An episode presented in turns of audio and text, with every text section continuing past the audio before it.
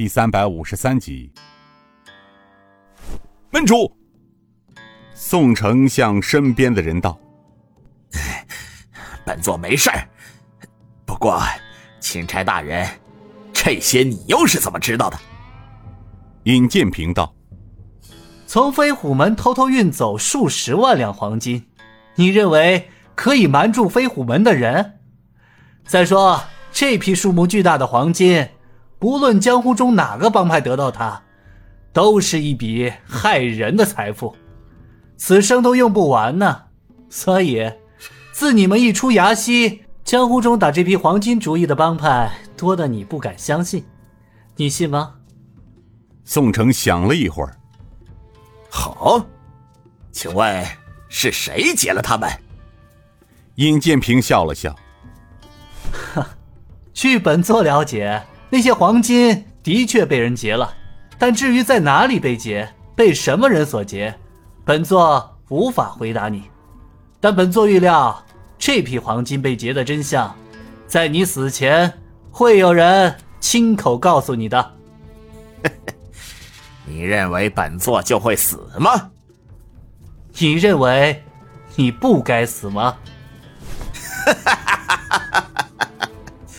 钦差大人。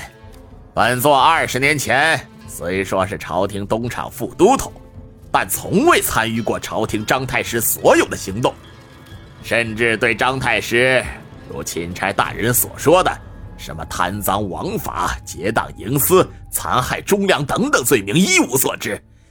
从进飞虎门以来，本座从未错杀过无辜。本座现在只是飞虎门中一个正规的江湖名门正派。而且所做的一切都是正义的，太师张权他们所做的与我根本没有任何关系。你说的对，二十多年前我是受朝廷太师委派打入飞虎门中来，那是受朝廷太子和圣上的旨意进的飞虎门。怎么，钦差大人，你该不会认为我也是罪大恶极之人？随便安上一个侵犯的罪名，就把宋某人抓回去吗？尹建平冷笑道：“哼，是吗？宋门主是说你二十多年来从未杀害过一个无辜之人？这一点，我飞虎门中所有的兄弟可以为本座作证。”尹建平又是冷冷的一笑：“哼哼。”宋门主说的大义凛然，看来是真的了。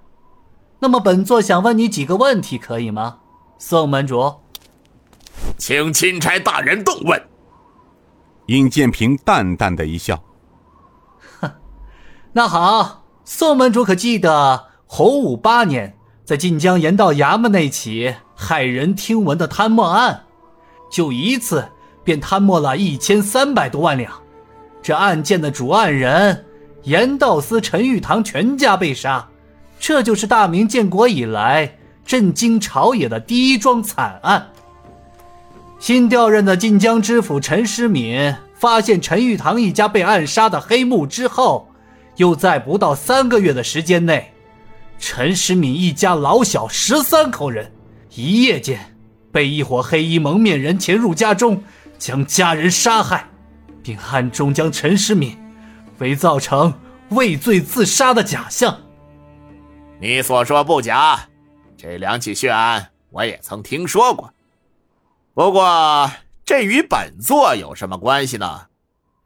呵呵，陈时敏一家被杀，听说是一伙江湖人所为。据本座得知，陈时敏一家被杀的当天，宋门主正好押镖到了晋江。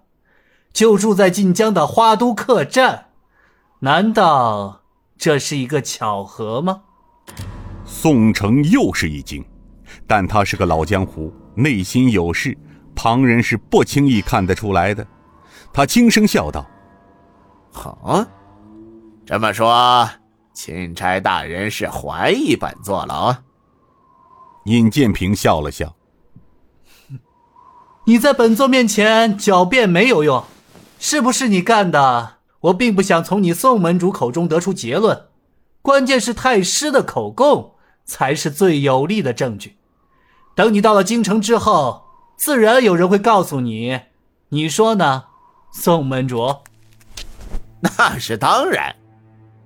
宋门主，本座再问你：洪武十二年冬，朝廷中书尹道元因晋江知府一家被杀案，自知人力单薄，斗不过奸臣张太师，故向皇上请辞回家归隐。皇上恩准，就在尹道元一家三十多口人从京城回晋江老家，到离城几里地的古平口时，一家三十多口老弱妇孺。被一伙黑衣蒙面人残酷杀害，所幸的是，尹道元一双遗孤却被残剑门正门主所救。宋门主，这件血案的背后，你们飞虎门，特别是你这个副门主，该不会又说与你无关吧？